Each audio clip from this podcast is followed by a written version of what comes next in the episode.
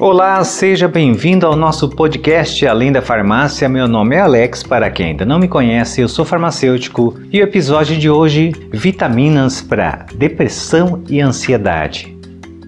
Já reparou que num mundo pós-pandemia, o como que cresceu, quanto que cresceu a tal da ansiedade, a tal da depressão, e enfim a solidão, a falta de empatia. Mas vamos ser mais didáticos aqui. Minha função não é ser Wikipédia nem dicionário, mas é ansiedade. Vamos rever o que é.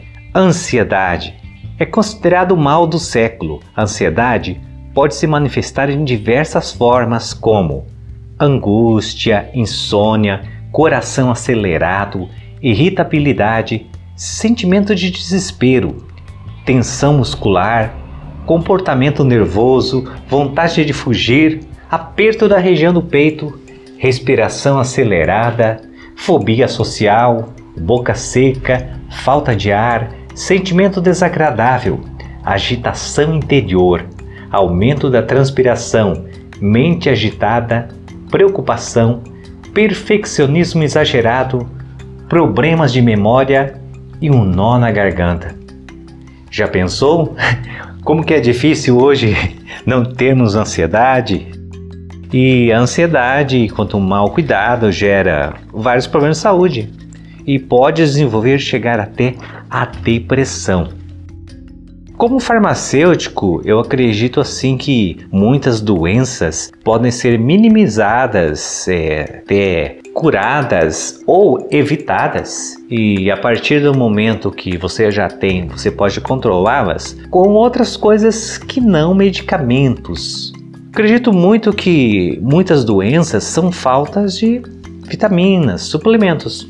Por exemplo, o que eu posso dizer baseado em evidências, ensinado pelos médicos, pelos nutricionistas, é, pelos estudos científicos que normalmente pessoas que têm ansiedade e também a depressão têm deficiência de B12.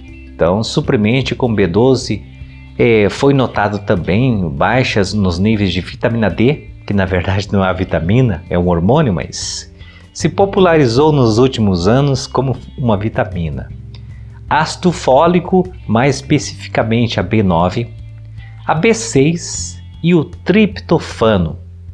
Fora isso, que esses suprimentos é uma vida mais sossegada, é uma vida com amigos, uma vida com lazer, atividade física e evitar é, levar trabalho para casa, evitar levar os problemas para casa é muito importante.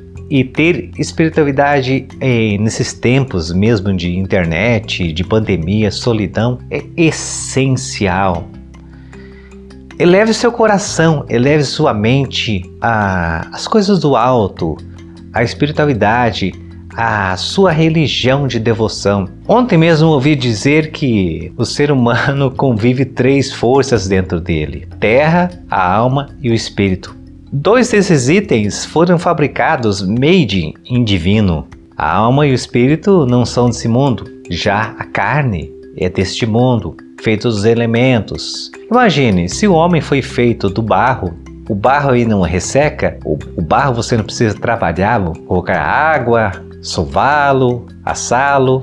Não é isso que acontece com o ser humano, nosso corpo.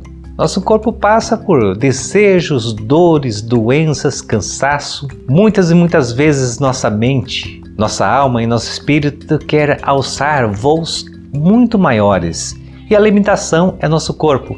É a preguiça, é a fadiga, é amanhã eu faço e tantas e tantas coisas. O nosso corpo muitas vezes nos boicotam de chegarmos aonde poderíamos chegarmos. Nos impede de ir além, de treinar mais, de estudar mais, de ler mais, enfim, ser tudo aquilo que o ser humano poderia ser. Porque no fim, no fim, somos trino, somos obras de um ser maior. Eu sei, esse podcast está indo para um lado meio espiritual, meio religioso, que não é minha intenção.